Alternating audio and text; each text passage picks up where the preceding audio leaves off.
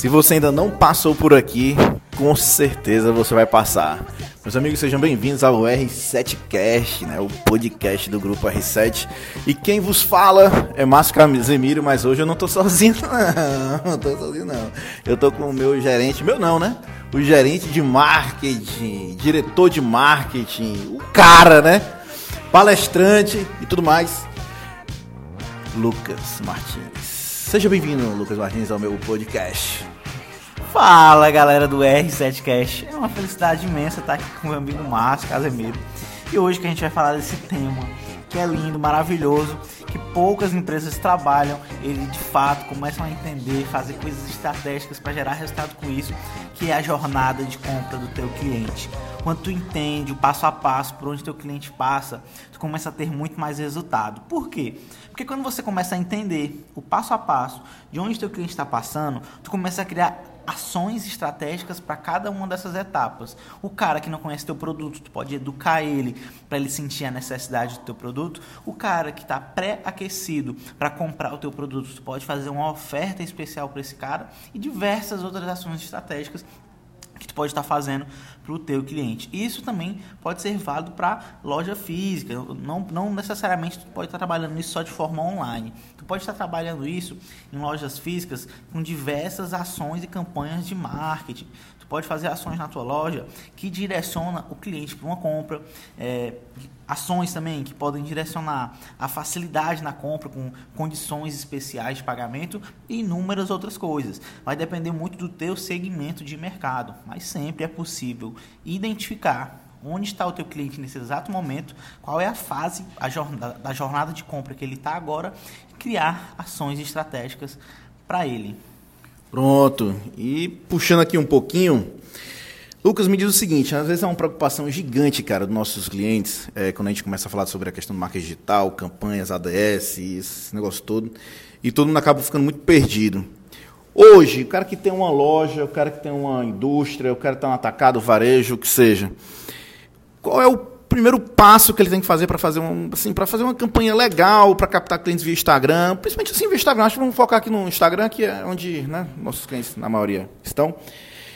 Qual seria o primeiro passo para eles? Assim, Rapaz, eu abri o Instagram aqui, tem uma galerazinha e tudo mais, mas qual seria o primeiro passo para fazer uma ADS legal, uma campanha bacana? Pronto. Esse é um dos principais pontos que a gente discute quando a gente está nas aulas presenciais aqui dentro do Grupo Reset. O que, que acontece?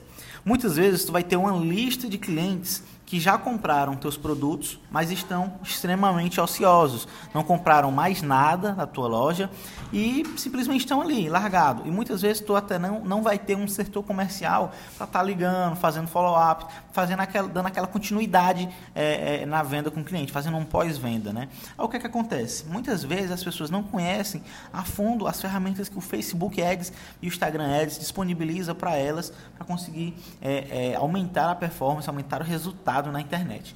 Uma das primeiras coisas que eu iria fazer, se eu tivesse uma loja, com, até com uma certa quantidade de seguidores, já tivesse alguns clientes, eu ia pegar essa lista de compradores com e-mail e é um lembrete importante. É sempre, é sempre importante você estar tá pegando o e-mail do teu cliente na hora da compra, porque em alguns momentos tu pode fazer ações específicas e também o telefone, dependendo do tipo de ação que tu for fazer.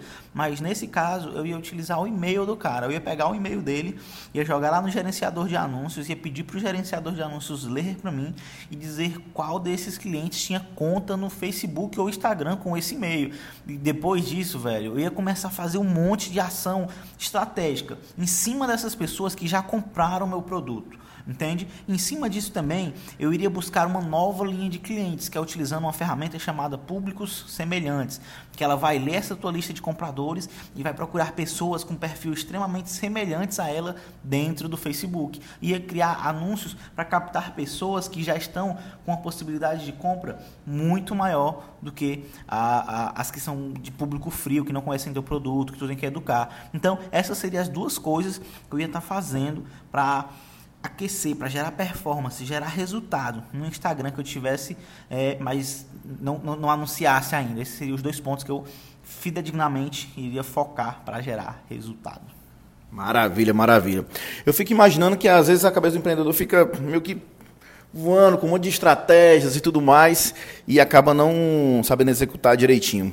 Mas eu acho que eu vou fazer o seguinte, Lucas, eu vou, vou me comprometer aqui, não só eu, mas eu vou te colocar nesse, nesse foguete também.